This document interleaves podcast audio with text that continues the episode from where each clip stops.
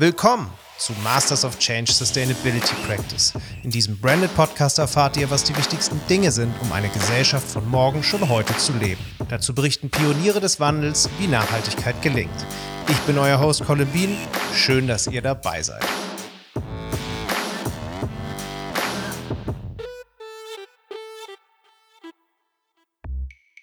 Noch immer denken viele bei nachhaltiger Kleidung an ausgewaschene Strickpullis und Ökosandalen. Aber Ökomode mit Style fehl am Platz. Um ehrlich zu sein, ist dieses Bild längst überholt und vielleicht nur noch eine schwache Ausrede, um weiterhin Billigtextilien zu kaufen. Was aber machen die nachhaltigen Modebrands eigentlich anders als die konventionellen? Warum kosten sie mehr und worauf kommt es an, wenn ich meinen Kleiderschrank nachhaltiger gestalten will? Darüber habe ich mit Andri Stocker vom Mannheimer Modelabel Fein gesprochen, das es sich zur Aufgabe gemacht hat, die Modewelt mit nachhaltigen Street Styles zu revolutionieren. Und damit hallo und herzlich willkommen zu unserer Branded Podcast Serie Nachhaltigkeit Hashtag dabei in Kooperation mit der Deutschen Telekom. Die Telekom hat im November 2020 in sechs Livestreams ausgewählte Expertinnen zu Gesprächen über wichtige Nachhaltigkeitsthemen eingeladen. Gemeinsam haben wir diskutiert, wie man sein Leben in unterschiedlichen Bereichen nachhaltiger gestalten kann. Wie ihr euch jetzt wahrscheinlich denken könnt, hatte ich das Vergnügen, diese Livestreams zu moderieren. Und es sind eine Menge toller Ideen, Konzepte und Tipps zusammengekommen, die Mut machen und inspirieren, selbst Teil des Wandels zu werden. Diese wollen wir euch natürlich nicht vorenthalten. Und dass sich in der Modeindustrie etwas ändern muss, das zeigen nicht zuletzt eingestürzte Fabriken wie Rana Plaza, Fast-Fashion-Konzepte mit 16 Kollektionen pro Jahr oder T-Shirts für 2 Euro. Die Fashion-Industrie ist nach der Erdölindustrie sogar auf dem zweiten Platz im Ranking der umweltschädlichsten Industrien. Nach wie vor wird an vielen Orten der Welt noch immer unter menschenunwürdigen und umweltschädlichen Bedingungen Kleidung gefertigt. Da erscheint es erfreulich, dass der Markt für faire und ökologische Mode stetig wächst. In Deutschland wurden 2019 schätzungsweise fast 200 Millionen Euro allein mit Fairtrade-Textilien erwirtschaftet. Bei einem Gesamtumsatz von 64,9 Milliarden Euro ist das allerdings nur ein Tropfen auf dem heißen Stein. Und auch die Fülle an Nachhaltigkeitssiegeln und Labels verwirrt oft mehr, als dass sie Orientierung schafft. Allerhöchste Zeit, ein wenig Licht ins Dunkle des Modedschungels zu bringen. Und damit wünschen wir euch viel Spaß bei dem Gespräch mit André.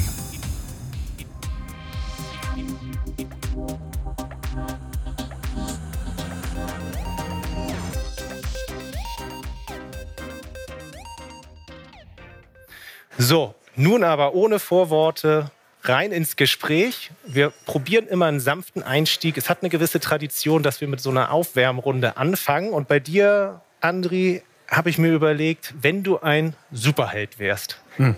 welcher Superheld wärst du gerne und wie würdest du seine Superkräfte einsetzen, um die Welt zu retten? Puh. Schwierige, du hast gesagt, ein sanfter Einstieg. ähm, ähm, also es sollte natürlich einen sinnvollen Zweck haben. Ähm, und ich glaube, das größte, ich klammer jetzt mal Corona aus, das ja. wäre natürlich schön, das zu beenden. Aber ich glaube, es gibt äh, auf lange Sicht größere Probleme. Und ähm, vielleicht wäre es ganz schön, wenn wir alle mal nett zueinander sind. Ja. Ähm, also wenn äh, das Thema Frieden, also da würde ich jetzt gar nicht die Nachhaltigkeit an erster Stelle sehen, sondern eher so, don't be evil. Und hast du einen Superhelden, der diese Ziele erfüllen könnte? Superman, Spider-Man, um, ähm. Captain Planet, wie wäre es mit dem? Ja, den gibt es ja noch nicht wirklich, der, der für Frieden sorgt. Ja. der, ähm, Captain Peace. Ja, nennen wir ihn so. Okay, also eben mal kurz schon einen neuen Superhelden erfunden. Ja. Das fängt doch eigentlich ziemlich kreativ an. Aber lass uns mal ins Thema einsteigen. Fair Fashion. Mhm. Das steht sozusagen bei euch unter der Brand, ist ein, ein Claim. Und ich habe mich gefragt, wie kommt es eigentlich dazu? Warum wollt ihr eigentlich so verantwortungsvoll handeln? Also es steht tatsächlich gar nicht mal so äh, unter unserer Marke. Das hat viele Gründe, warum wir das nicht machen. Ähm, aber das Ziel ist natürlich, ähm, den, du hast ja schon gesagt, 64 Milliarden, äh, dass diese 64 Milliarden irgendwann mal nachhaltig sind. Mhm. Auf die eine oder andere Weise. Ähm, und das ist bei uns, ähm, wir sind, äh, also meine, meine Mitgründer und ich, ähm, wir sind alle keine klassischen Nachhaltigkeitsfreaks, würde ich mal sagen. Mhm. Äh, also wir kommen nicht aus der, aus der Ecke der ich sag mal, klassischen Weltverbesserer, sondern wir kommen eigentlich eher, also zum einen mein Mitgründer aus der Mode mhm.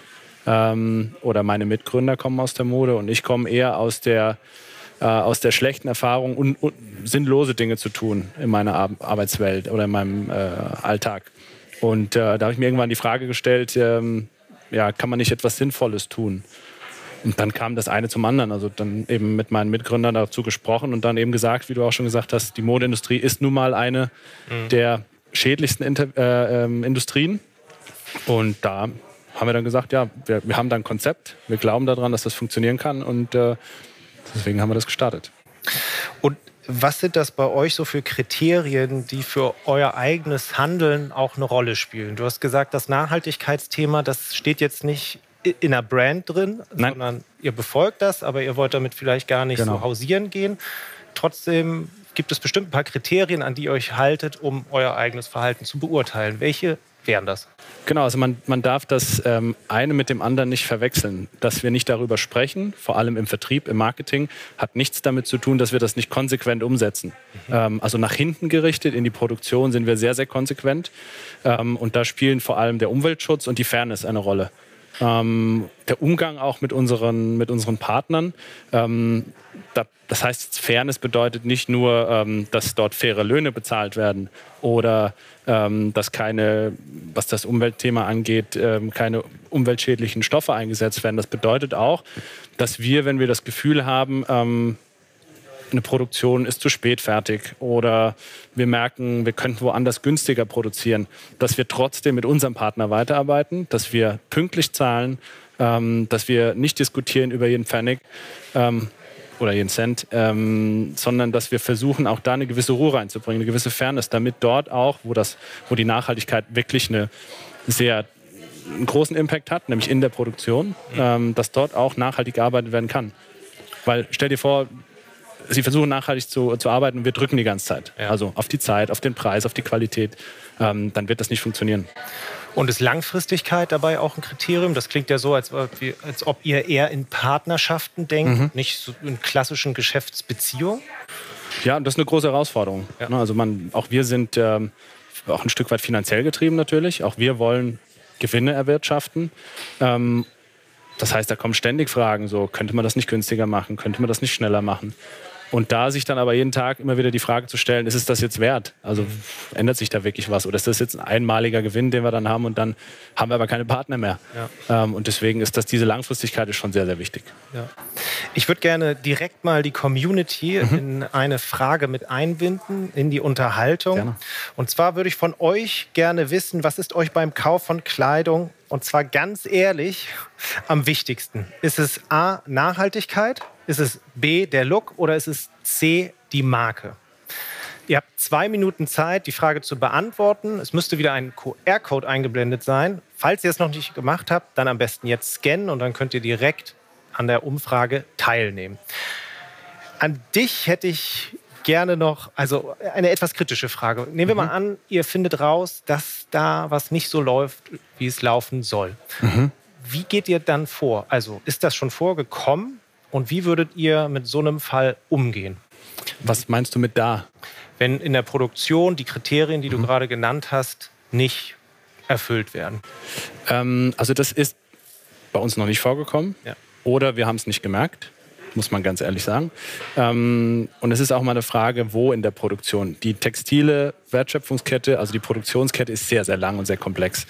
Ähm, also vom Anbau beispielsweise der Baumwolle, zum Beispiel in Tansania, in Afrika, bis zur Produktion, in unserem Fall in Portugal, irgendwann in unserem deutschen Lager beim Kunden, wenn es eine Retour gibt, wieder bei uns im Lager, da passieren sehr, sehr viele Dinge. Mhm. Und in jedem Schritt kann was schieflaufen. Ja. Ähm, wenn da was schief läuft, haben wir zum einen die Möglichkeit natürlich, weil wir zertifiziert sind, einen neuen Partner zu suchen, mhm. was dann wieder nicht mit der Langfristigkeit, äh, der, äh, ja, der Langfristigkeit zusammenpasst.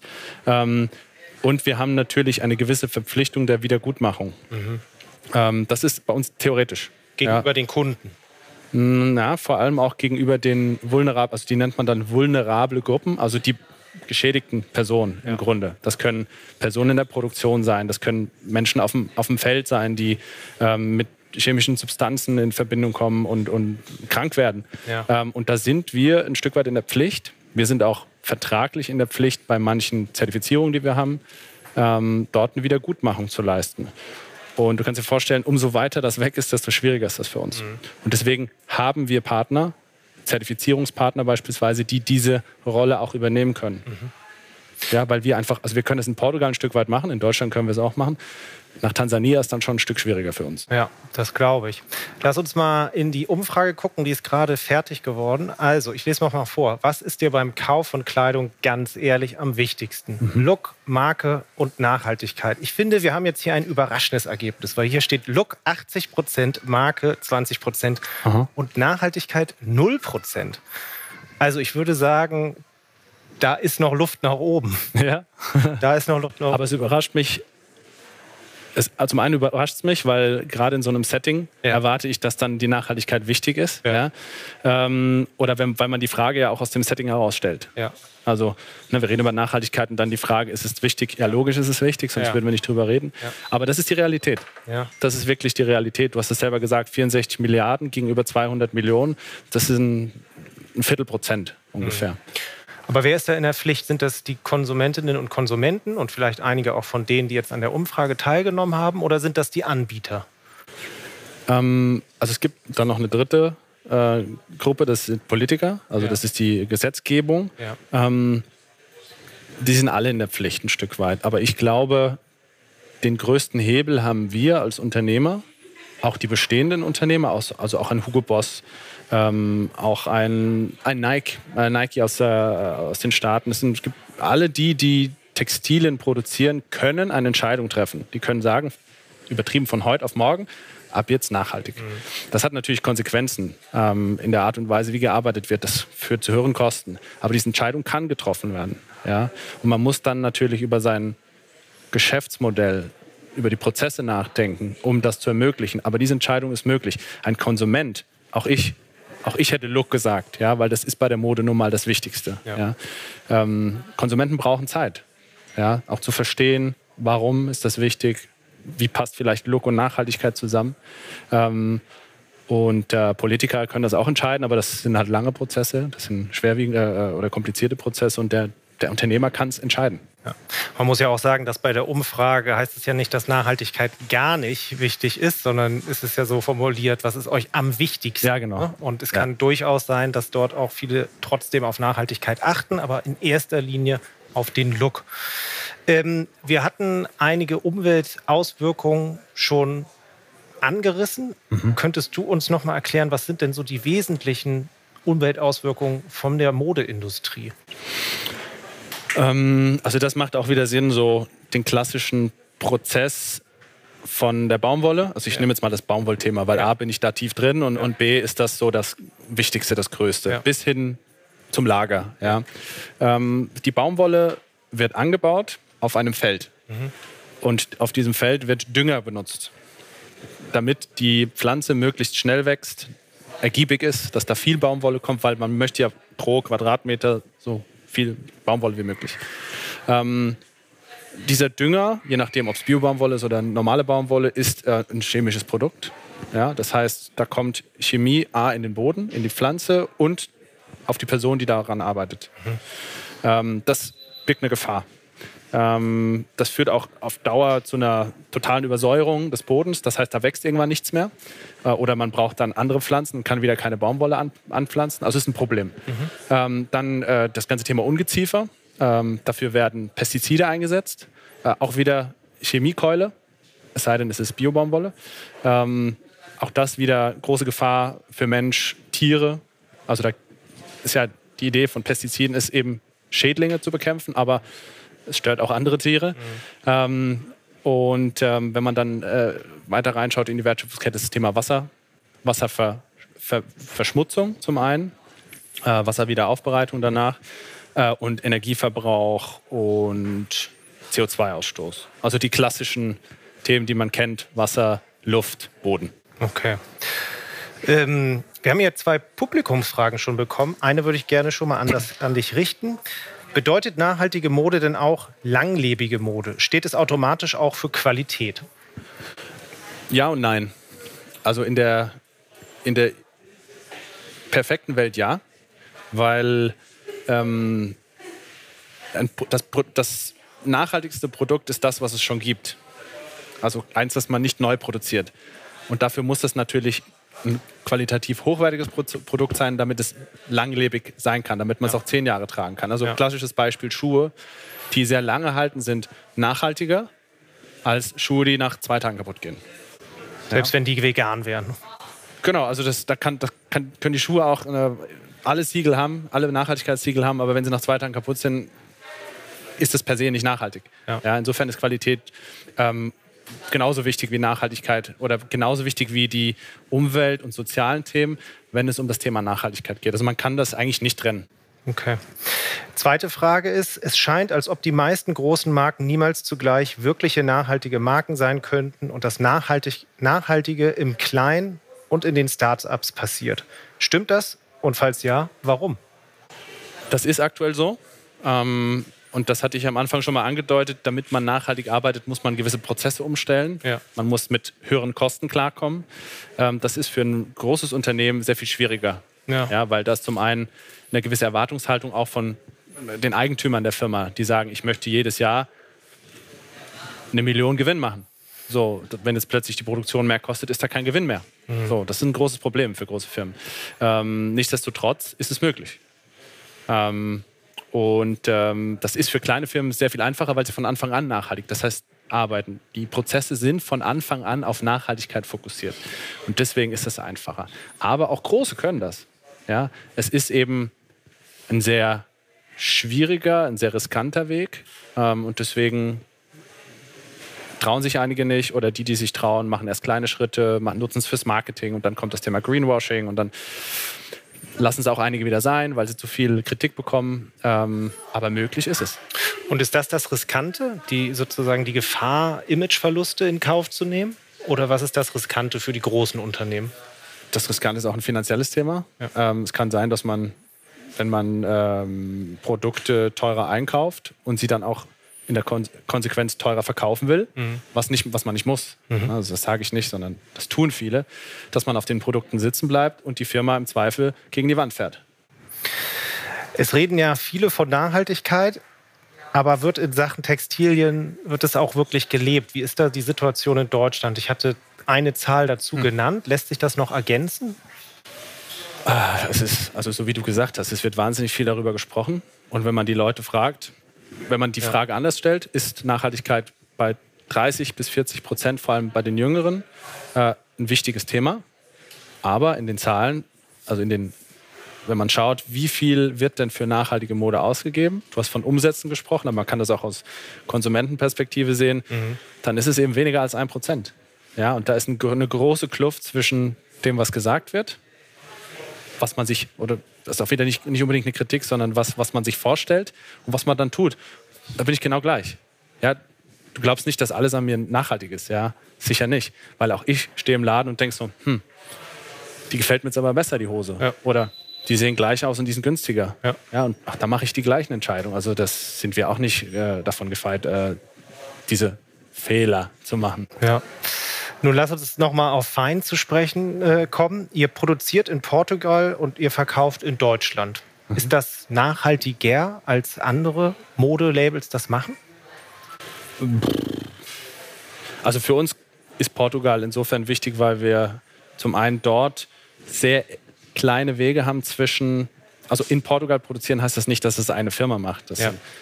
Da wird ein Stoff produziert, da wird ein Stoff gefärbt, dann wird er zugeschnitten, dann wird er entweder noch bedruckt oder bestickt, dann wird er zusammengenäht, wird verpackt und das sind sag mal, drei, vier Firmen involviert. Mhm. die sind in Portugal glücklicherweise sehr nah beieinander. Also da reden wir von 10, 20 Kilometern. Mhm. Das ist schon mal super, weil kurze Transportwege. Und dann ist der Weg natürlich von Portugal nach Deutschland sehr viel kleiner als jetzt der Weg von China oder Bangladesch nach Deutschland. Heißt aber nicht, dass Bangladesch oder China falsch oder schlecht sind, sondern das ist einfach für, unsere, für unser Konzept der möglichst kurzen Wege ähm, besser, als das in China machen zu lassen. Und die Baumwolle, das hattest du vorhin schon kurz angedeutet, die kommt bei euch aus Tansania. Unter anderem. Okay. Also das ist von Produkt zu Produkt und von Produzent zu Produzent unterschiedlich. Tansania, Ägypten, ähm, Türkei, Indien, das sind so die. In, der, in, der, in Europa, in der EU gibt es leider sehr wenig. In Griechenland, meine ich, gibt es auch Baumwollfelder, bin mir nicht 100% sicher. Würde sich das auch nach Deutschland übertragen lassen? Gibt es deutsche Textilproduktion? Ja, absolut. Ja, die gibt es. Ähm, aber du hattest das angesprochen, die Qualität oder gerade für ein bestimmtes Produkt die besten Produzenten zu finden, hm. die sitzen nun mal nicht alle in Deutschland. Okay. Ja, ähm, aber ja, das gibt es auch in Deutschland. Deutschland ist, was die Produktion angeht, noch mal teurer. Ähm, das liegt nicht an der Baumwolle, sondern an den Arbeitskräften. Ähm, so ungefähr verdient ein, eine, eine Mitarbeiterin in der Produktion oder ein Mitarbeiter in der Produktion in, in, in Portugal so 900 Euro und in Deutschland sind es 1600 Euro. Ja, das ist nochmal deutlich teurer. Ja. Aber man sieht ja, es gibt Konzepte wie beispielsweise Trigema, die das sehr erfolgreich in Deutschland machen. Ja. Ja, und das äh, finde ich auch wieder toll, dass da ein Konzept gefunden wurde, dass das funktioniert. Ja, absolut. Ich habe in einem Artikel von Fashion United gelesen, dass ihr das Thema Nachhaltigkeit einer neuen Zielgruppe spielerisch beibringen wollt. Mhm. Erste Frage ist, siehst du dich da drin wieder? Und zweite Frage ist, ist Nachhaltigkeit ein Thema, was man spielerisch vermitteln sollte? Mm, ich glaube, dieses Interview ist schon ein paar Jahre her. Ähm, und auch wir haben natürlich dazugelernt. Ähm, spielerisch heißt, also erstmal unsere Zielgruppe sind die 99 Prozent, die noch nicht nachhaltig sind. Ja. Also wir ja. versuchen nicht, andere Nachhaltigkeitslabels die Kunden wegzunehmen. Ja. Das ist nicht unser Ziel, weil wir wollen mehr Menschen schneller von nicht, nicht nachhaltiger Mode zu nachhaltiger Mode bringen. Das ist unser Ziel. Ähm, und ähm, habe ich den Faden verloren? Also ist das ein Thema, was man spielerisch auch vermitteln ah, genau. sollte? Ähm, da sind wir heute sogar noch ein Stück extremer. Wir sagen, am besten verkaufen wir Nachhaltigkeit, indem wir sie nicht verkaufen. Mhm. Also nicht spielerisch, sondern gar nicht. Mhm. Das heißt nicht, dass das Produkt nicht nachhaltig ist. Und das heißt nicht, dass die Produktion nicht nachhaltig sein soll. Im Gegenteil, das soll sie sein, das muss sie sein, das ist eine Selbstverständlichkeit. Aber im Verkauf in der Kommunikation mit Kunden spielt die Nachhaltigkeit für uns eine sehr untergeordnete Rolle. Wir haben hier noch eine Zuschauerfrage, die ich gerne reinbringen möchte. Wenn eine große Bekleidungsmarke zum Beispiel mit der Verwendung von 50 Prozent Biobaumwolle wirbt, ist sie dann schon grüner als andere? Auch wieder ja und nein. Also ja, weil wenn jetzt beispielsweise 50 Prozent Bio drin steckt, ist das natürlich mal für den Teil der Wertschöpfungskette, der Produktionskette gut, mhm. der diese 50 Prozent abdeckt. Mhm. Aber, und da muss man dann eher schon Experte sein, wenn man eine Mischphase hat, nämlich man nimmt zum Beispiel 50 Prozent Biobaumwolle und 50 Prozent Polyester, dann bekommt man diese Fasern, das sind zwei unterschiedliche Fasern, nicht mehr auseinander. Mhm. Und das ist ein großes Problem, oder nur mit Chemie bekommt man sie auseinander. Äh, und das ist ein großes Problem, wenn wir über das Thema Recycling sprechen, weil das ultimative Ziel von Nachhaltigkeit ist natürlich, Produkte, die es gibt, wieder zu verwerten. Und das ist ein großes Problem, wenn man so Mischstoffe hat, weil die kann man eben nicht mehr, bringt man nicht mehr auseinander. Ich glaube, jetzt haben wir eine gute Brücke gebaut, um uns dem Thema Labels ein bisschen zu nähern, weil Bio-Baumwolle, das muss ja irgendwie ja, kommuniziert werden, dass es das gibt. Wie könnte das, also wie wird das kommuniziert? Ich hatte am Anfang gesagt, es gibt Nachhaltigkeitslabels, es gibt eine ganze Menge und das kann auch mal verwirren. Hast du einen Überblick, welche es gibt und was die heißen? Mhm. Also ganz wichtig, man findet die immer in dem Produkt unten drin. Okay. Ich kann, kann es, müsste jetzt mein T-Shirt zeigen, dann ja. sieht man nämlich auch, dass eins drin ist. Ja. Das ist jetzt beispielsweise der GOTS. Ja. Das sieht man, glaube ich, auch auf dem, hat man gerade gesehen. Ja. Ähm, genau, der GOTS ist sag mal, ich würde mal sagen, der Standard, wenn es um Baumwollprodukte geht. Mhm. Also Naturfasern ist ganz wichtig. Es geht nur um Naturfasern, nicht um synthetische, künstlich hergestellte Fasern. Ähm, und der, der GOTS deckt sowohl Umweltkriterien als auch Sozialkriterien ab. Das sind immer die zwei wichtigen Punkte. Umwelt, schützen wir die Umwelt, schützen wir den Menschen. Mhm. Umwelt, Soziales. Und der GOTS deckt beides ab, ist aber bei den Umweltkriterien sehr viel detaillierter, sehr viel konkreter. Das heißt, der GOTS ist eigentlich das Umweltlabel oder der, das Umweltzertifikat, was es gibt in der Modebranche für Baumwollprodukte. Mhm. Ja, und da gibt es nochmal Unterscheidungen. Ist das jetzt 100% Bio-Baumwolle? Dann gibt es den Standard Organic, das ist auf der linken Seite, das man gerade sieht. Und dann gibt es nochmal, wenn es mindestens 70% Bio-Baumwolle sind, dann äh, Made with Organic. Aber es ist eben nicht nur die Baumwolle, es ist der ganze Prozess vom Anbau bis zum Verkauf. Auch wir selber werden auch geprüft. In diesem Prozess ist jede Firma, die involviert ist, und jedes Produkt geprüft und zertifiziert auf all die Kriterien, die der GOTS abdeckt. Das klingt schon mal ehrlich gesagt ganz gut. Es ist auch einer, es gibt zwei, drei, die, die sehr streng sind und viel erfüllen ja. und der GOTS ist definitiv einer davon. Gibt es weitere Labels? Ja, ähm, also ein vergleichbares Thema ist der Ökotex Standard. Ähm, da gibt es, ähm, das ist ein bisschen komplexer in der, also es ist ein, andere, ein anderes Konzept. Ähm, da gibt es einmal den Standard 100. Das ist ein Produktstandard. Also ich hatte vorhin schon gesagt, der GOTS deckt sowohl Produkte als auch Unternehmen ab. Der Ökotex Standard 100 deckt nur Produkte ab und nur Umweltkriterien. Also geht es eigentlich nur um schadstofffreie Textilien. Mhm. Ähm, da gibt es dann nochmal Abstufungen. Ist das für Babys geeignet? Ist das für Erwachsene geeignet? Ist das für direkten Hautkontakt oder nicht geeignet? Gibt es dann vier verschiedene Stufen. Das würde jetzt aber zu weit gehen. Ähm, und dann gibt es einen anderen Standard, der Step-Standard. Und da geht es um die Firma. Also Standard 100 Produkt, Step die Firma. Okay. Das heißt, man kann jede einzelne Firma in einer Wertschöpfungskette kann sich mit dem Ökotext Step auszeichnen lassen und muss keine Produkte produzieren, aber sie könnten es. So. Und wenn man das zusammenbringt, wenn man sagt, die ganze Wertschöpfungskette hat den Step-Standard und das Produkt, das man hat, hat den Standard 100, dann gibt es die Möglichkeit, Made in Green zu machen. Das ist quasi Zertifizierung der ganzen Kette mit ja. Rückverfolgbarkeit. Ja. Wie sieht es aus mit Fairtrade? Das ist ja auch in aller Munde. Nicht nur bei der Mode, aber auch bei der Mode. Was heißt das? Äh, steckt ja schon im Namen. Ja. Fair. Da geht es vor allem um die Sozialkriterien. Mhm. Deckt auch Umweltkriterien ab, aber Fairtrade ist bekannt für, die, für das faire Bezahlen der Bauern. Mhm. Ähm, für gewisse Standards, äh, für Arbeitslöhne, für den fairen Umgang. Das ist auch ganz wichtig. Und da ist wirklich der Fairtrade einzigartig, dass die Art und Weise, wie wir miteinander handeln, also wenn du an mich lieferst, du produzierst für mich, dann wird dieser Umgang auch reglementiert. Und das ähm, decken die anderen beispielsweise nicht ab. Ähm, der Fairtrade unterscheidet dann auch wieder zwischen äh, Baumwollprodukten, also wo, wo einfach die Baumwolle, die verarbeitet wird, zertifiziert ist, komplett durch die Wertschöpfungskette, ist dann dieser Fairtrade Cotton. Und Textile Production steckt auch im Namen, deckt ein bisschen mehr ab. Mhm. Eben nicht nur Baumwolle. Wie sieht es aus mit Fairware? Das ist ein Label, was mir nicht so bekannt ist. Ja, äh, Fairware ist ähm, vergleichbar mit, äh, mit Ökotex und äh, mit GOTS, ähm, ist aber unserer Erfahrung nach nicht so streng. Mhm. Also der, der ähm, Ökotex ist beispielsweise bei den Schadstoffen sehr, sehr streng, wo GOTS weniger streng ist. Dafür hat GOTS eben bei beispielsweise Wasseraufbereitung ähm, ähm, oder wie Verträge gemacht werden mit Mitarbeitern sehr, sehr streng. Ähm, und Fairware ist ähm, im Grunde vergleichbar, aber hat nicht dieses streng. Und last but not least ist mir noch bekannt Peter Approved. Was, ja? Worum geht es da?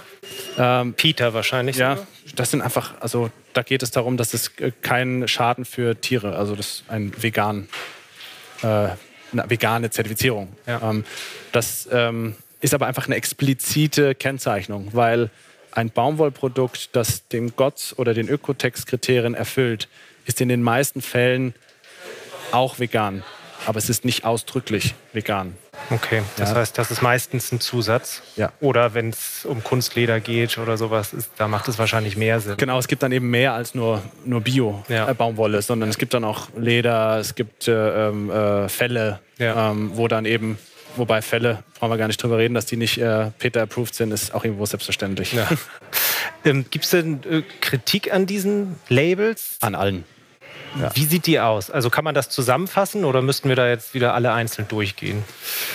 Mm, das ist bei jedem anders tatsächlich. Ja. Also bei, der eine ist bei den Chemikalien nicht so strikt, der andere ist dafür bei der Wasserverschwendung oder Wasserwiederaufbereitung nicht so strikt. Also im Grunde ähm, haben die alle ihre Schwächen. Ähm, und deswegen findet man auch an vielen Produkten mehrere. Ähm, aber ich glaube, wenn man mit dem GOTS oder mit dem Ökotex oder Fairtrade, dieses sind die drei, würde ich mal sagen, wenn das drauf ist, dann ist man sehr, sehr viel weiter als äh, wenn da nichts drauf ist. Also das wäre auch deine Empfehl ja. ähm, Empfehlung an die Community, dass man auf diese drei Labels besonders achten genau. sollte. Und immer mal reinschauen, ja. ist da was drin. Weil ähm, es gibt natürlich äh, viele schwarze Schafe, die ähnliche Zertifikate entwickeln selbst. Mhm. Ähm, die dann aber gar nichts bedeuten. Oder das sind einfach nur so gesetzliche Standards, die erfüllt werden. Hier keine Kinderarbeit. So, ja. Das ist in Deutschland selbstverständlich. Ja, dafür ja. brauche ich kein, keine Zertifizierung. Ja, das ist so. Aber das wird dann als nachhaltig verkauft. Ja. Ähm, und ähm, da hilft es auch mal genau hinzuschauen, weil auf den meisten Zertifikaten oder auf diesen Siegeln ist eine Lizenznummer drauf. Mhm. Mit dieser Lizenznummer kann man im Internet genau schauen, welche Firma hat das produziert. Ah, okay. ähm, beim Ökotext kann man sogar die ganze Wertschöpfungskette sehen. Und da sollte man einfach mal hinschauen, weil wenn dann plötzlich eine Firma auftaucht, die da mit dem Produkt gar nichts zu tun hat, dann, dann würde ich mal nachfragen. Und gibt es Initiativen, die versuchen, da jetzt nochmal das, das ultimative Label zu entwickeln, sodass es einfach nur noch einen einzigen Standard gibt und mir als Konsument von Mode den Tag etwas erleichtert, weil ich dann nur noch auf dieses eine Label achten sollte? Würde das überhaupt Sinn machen? Den gibt's. Diese Initiative gibt es äh, von der deutschen, also vom, ähm, von der ich sag's mal, Bundesregierung vereinfacht dargestellt, äh, der grüne Knopf. BMZ, ne? Das BMZ, genau. Ähm, das ist ähm, das Bundesministerium für wirtschaftliche, jetzt weiß ich nicht genau, Entwicklung. Und so, Zusammenarbeit. Genau, von Gerd Müller. Ähm, und ähm, die versuchen quasi in diesen Zertifikate-Dschungel, weil es gibt noch viel mehr als die, die wir jetzt besprochen haben, ja. ähm, Klarheit reinzubringen mit einem. Okay. Das ist ein, ein, ein, eine, auch eine Gewährleistungs, äh, Gewährleistungsmarke. Ja. Das ist nicht nur eine Zertifizierung, sondern da gewährleistet jemand seitens der Bundesregierung oder seitens des BMZ, dass dieses Produkt nachhaltig ist. Ja, das ist nochmal ein Schritt weiter. Und der grüne Knopf ähm, wird aber auch kritisiert, weil er nicht die ganze Wertschöpfungskette abdeckt. Er deckt dann nur die letzten zwei Schritte an. Nimmt aber die Unternehmer sehr viel mehr in die Verpflichtung, in die Verantwortung. Also der Gott prüft für uns die Wertschöpfungskette. Mhm. Der grüne Knopf verlangt von uns, dass wir es selber prüfen. Ah, okay. Das ist ein großer Unterschied. Wir ja. müssen nach Portugal, was wir jetzt sowieso tun, aber für andere Firmen, die müssen dahin und müssen sich die Produktion, also die, die es zusammenschneiden und, und, und zusammennähen, ähm, und der Schritt vorher, nämlich zum Beispiel eine Stofffärbung oder die Stoffproduktion, müssen wir selbst überprüfen, selbst kontrollieren. Und das ist bei den anderen nicht so. Aber das heißt, ich kontrolliere meine eigene Produktion? Ja. Also das heißt, meine eigene Produktion, es ist ja nicht, ist ja nicht fein. Ja. Die, die Produktion dort hat einen anderen Namen. Ja. Ähm, oder unsere Produktionen haben einen anderen Namen. Und wir sind dafür verantwortlich, was da passiert, wenn wir Produkte verkaufen. Ja. Du hattest das ganz am Anfang angesprochen. Wenn da was passiert, dann sind wir in der Pflicht, beim grünen Knopf vertraglich unterschrieben, dass wir Wiedergutmachung leisten. Okay, da kommt es her, von dem grünen da Knopf. Da kommt es her. Alles klar. So, wir haben hier noch ein paar Zuschauerfragen reinbekommen. Eine ist, wie kann man Menschen dazu bringen, nachhaltiger einzukaufen? Wenn man sieht, wie Tiere gequält werden, dann wird, wird man schnell zum Vegetarier. Bei Pflanzen und Menschen scheint die Gesellschaft nicht aktiv werden zu wollen. Wie weckt ihr die Leute auf? Gar nicht. das ist genau das, wenn man auf das Problem aufmerksam macht. Als Unternehmer, der danach etwas verkaufen möchte, dann mache ich mich auch ein Stück weit unglaubwürdig, weil ich erzähle das nur, damit, da, damit du was kaufst von mir. Ja. Das ist, ist Quatsch. Ja. Das soll eine Regierung tun, das sollen, sollen Organisationen wie ähm, Greenpeace machen, die, des, deren Zweck es ist, auf Probleme aufmerksam zu machen und den Finger in die Wunde zu drücken. Meine Aufgabe ist es umzusetzen, was notwendig ist, nämlich nachhaltiger zu produzieren. Wenn ich es verkaufe, muss ich davon nichts erwähnen ich habe diese Informationen. Wenn der Kunde sich einlesen möchte, informieren möchte, dann findet er auch bei uns sehr viele Informationen. Aber wir nutzen sie nicht zum Verkaufen. Das ist kontraproduktiv, meiner Meinung nach. Also ihr seid eigentlich eher das trojanische Pferd, was genau. sich da äh, rein sneakt und dann von innen raus versucht, die Veränderung. Genau, für deinen Kleiderschrank. Das trojanische Pferd für deinen Kleiderschrank. Du merkst es nicht, aber hast nachhaltig gekauft. Vielleicht ist das euer Claim. so, wir haben noch eine weitere Frage. Ist das Greenwashing großer Kleidungsunternehmen eigentlich eine Gefahr für Fair-Fashion-Anbieter wie euch? Ja, ist es, absolut. Weil das verwässert zum einen das Thema Nachhaltigkeit. Das verwässert auch, wie aufwendig es ist, nachhaltig zu sein, nachhaltig zu produzieren. Ähm, und es ist vor allem auch ein unfairer Wettbewerb. Ja. Ja, also wenn eine Firma XY, ich nenne jetzt mal keinen Namen, ähm, ein Prozent der Kollektion nachhaltig produziert, aber 100 Prozent des Marketings auf diese 1% fokussiert, nämlich nachhaltig, nachhaltig, nachhaltig. Dann verkaufen die im Zweifel 100 mal mehr Klamotten, machen 100 mal mehr Umsatz, 100 mal mehr Gewinn, können sehr viel mehr bewegen als wir, wo wir das zu 100% machen und zu 100% davon reden. Also ja. das ist einfach, es ist tatsächlich ist auch image-schädigend dann am Ende, ja, wenn, wenn, wenn das verglichen wird. Es ist nicht das Gleiche. Ja. Wir haben ja hier auch immer ein bisschen das Ziel, ganz konkrete Lösungen zu finden, die man im Alltag umsetzen kann. Und es gab jetzt schon hier und da haben wir über einige Ansätze nachhaltiger Textilproduktion gesprochen. Kannst du denn noch mal die verschiedenen Ansätze der Nachhaltigkeit, die es ganz grundsätzlich gibt, aufzählen? Mhm. Ähm, ich fange mal mit, mit uns an, was wir mhm. tun. Ähm, das ist mal die, der logischste erste Schritt für viele Menschen, die gerne neue Klamotten kaufen, neue Bekleidung kaufen, ist die Wahl, zu, äh, die Entscheidung zu treffen, nachhaltige zu kaufen. Also du kannst weiterhin neue Sachen kaufen, aber kauf bitte was Nachhaltiges. Mhm. Und da, wie gesagt, der Blick mal rein, mhm. weil es ist, steht da drauf. Ja. Es wäre komisch, wenn es nicht stehen würde. Ähm, das ist aber nur der Anfang und das kann nicht das Ziel sein, weil wenn wir ständig nachproduzieren, wird es nicht nachhaltig. Mhm. Ja, dann lösen wir das Problem nicht. Der nächste Schritt muss sein, vorhanden, also zum Beispiel dein Hemd oder mein, mein T-Shirt oder mein Longsleeve, äh, zu recyceln. Das muss das ultimative Ziel sein. So wie wir das von PET-Flaschen kennen mit Pfand, muss es auch das Ziel sein, ein einen, einen, einen geschlossenen Kreislauf zu schaffen, dass wir dein Produkt zurückschicken in die Produktion, dass das auseinandergerissen wird, wenn es denn kaputt ist. Ne? Also nicht, wenn es noch, noch benutzt werden kann. Mhm. Dass auseinandergerissen wird, dass wieder eine Faser daraus wird und dass es neu verarbeitet wird. Das muss das ultimative Ziel sein. Da sind wir noch nicht, weil Qualitätsverluste passieren, wenn so Dinge wieder auseinandergerissen werden. Da werden die Faser kürzer und dann ist es nicht mehr so hochwertig. Aber da wird viel investiert, viel geforscht. Ähm, es gibt Zwischenstufen wie ähm, Produkte, die man nicht mehr trägt, weiterverkaufen. Das kennen wir von eBay. Da gibt es mittlerweile ganz viele Kleiderkreisel ähm, beispielsweise, wo man getragene, gebrauchte Sachen weiterverkauft. Secondhand. Secondhand, genau.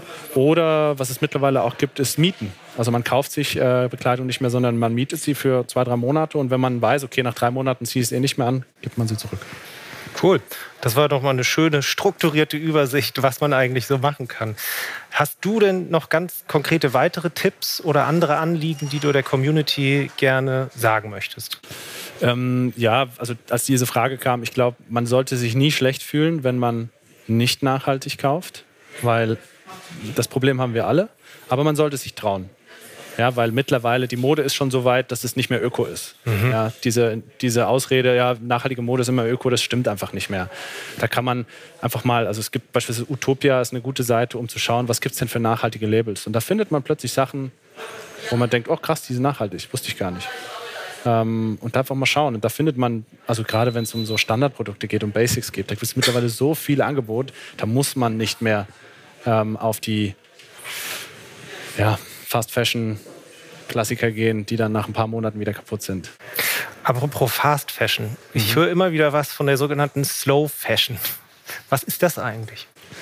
Äh, der Unterschied ist einfach, dass die Zyklen sehr viel, also bei Fast Fashion, deswegen heißt das so, die Zyklen für eine neue Kollektion sind sehr, sehr viel kürzer. Mhm. Man kennt das, man läuft bei H&M, Zara oder wer auch immer, ja. läuft man in den Laden und sieht zwei Wochen später schon wieder neue Produkte. Mhm. Ähm, das ist Fast Fashion, weil sich das so schnell dreht. Ähm, das kann per se nicht nachhaltig sein. Ja, wenn man produziert, dann verkauft oder was nicht verkauft wird, kommt weg oder wird irgendwo hingeschafft, äh, gleich das nächste. Das funktioniert nicht mit nachhaltig. Ja. So schnell ist auch die nachhaltige Produktion gar nicht. Ähm, Slow Fashion ist das Gegenteil. Nämlich es dreht sich sehr viel langsamer. Es gibt vielleicht eine Kollektion pro Jahr, zwei Kollektionen oder wie wir es machen, wir haben gar keine Kollektion mehr. Das heißt, wir haben Produkte, die gibt es immer und wir ergänzen. Basics. Basics auch mal, oder es gibt dann mal für ein halbes Jahr mit eine tolle Kollaboration, um, um, um das Thema den Leuten schmackhaft zu machen. Mhm. Ähm, aber so die Basics, die, der, das Standardsortiment, das bleibt einfach. Mhm. Ja? Und das bezeichnet man dann als slow. Okay. Ja, aber vor allem, weil es das Gegenteil ist vom anderen. Das führt mich aber noch zu einer weiteren Frage. Du sprichst ja immer davon, dass du die 64,9 Milliarden am liebsten nachhaltig mhm. machen möchtest. Ist es aber nicht auch notwendig, dass dieser gesamte Kuchen ein bisschen schrumpft? Ja, auf jeden Fall. Also das nicht ständig Mode kaufen oder konsumieren ist auch ein nachhaltiger Handlungsschritt.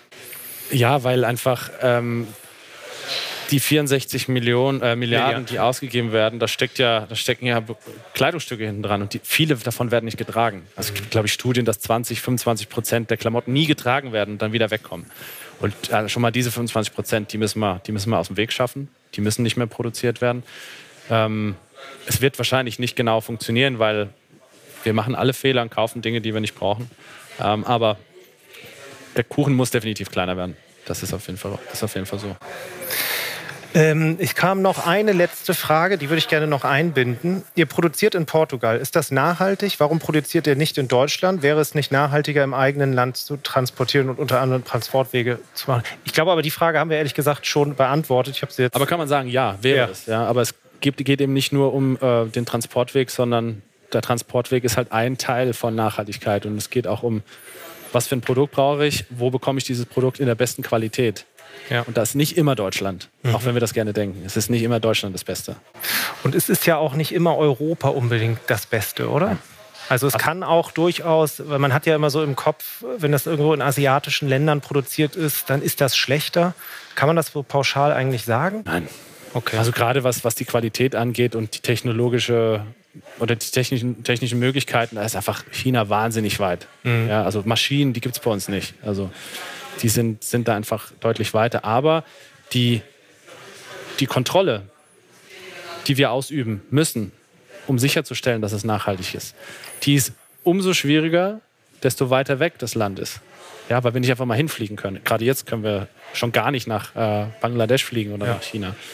Ähm, und wir haben einfach am Anfang gesagt, diesen Transportweg mit dem Schiff um die halbe Welt, das kommt für uns nicht in Frage. Und ja, konsequenterweise müssten wir dann nach Deutschland gehen haben wir nicht gemacht aus anderen Gründen. Es ist wie so häufig auch immer ein bisschen ein Abwägen, wenn man über Nachhaltigkeit spricht, nehme ich jetzt mit.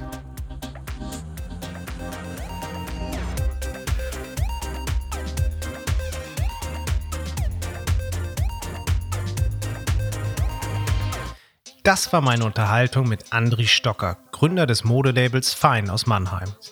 Wir haben über die wichtigsten Nachhaltigkeitslabels und über konkrete Tipps gesprochen, was jede und jeder tun kann, um modebewusst und nachhaltig unterwegs zu sein.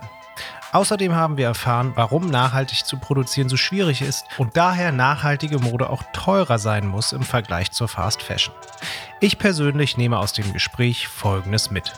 Erstens, die Modeindustrie ist eine der unnachhaltigsten Industrien überhaupt, mit einer enormen Bandbreite an Umwelt- und Sozialschäden, wie wir am Beispiel Baumwolle gehört haben.